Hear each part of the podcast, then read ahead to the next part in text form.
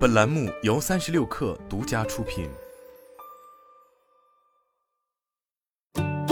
本文来自三十六氪，作者贾博鑫。当前，全球处于从高碳向低碳及近零碳转型的重要历史时期，而中国制造产业面临着关键低碳技术水平薄弱、零碳制造相关标准和体系不健全、能源结构亟待优化、零碳制造政策支持有待完善等挑战。这一背景下，如何把握零碳红利新机遇？实现传统制造业企业零碳转型，就成为业界聚焦的课题。九月十三日，国家信息中心信息化和产业发展部主任单志广、波士顿咨询公司董事总经理、全球资深合伙人周元、联想集团数据智能工业节能解决方案总监陈鑫出席了在联想全球总部举办的零碳制造转型新路径圆桌论坛，并结合相关问题发表主题分享。单志广从政策层面作出解读。他认为，绿色生产以及绿色消费都是用户的需求来决策生产。想要达成减碳目标，就需要在消费习惯、生产模式、技术使用上进行改变。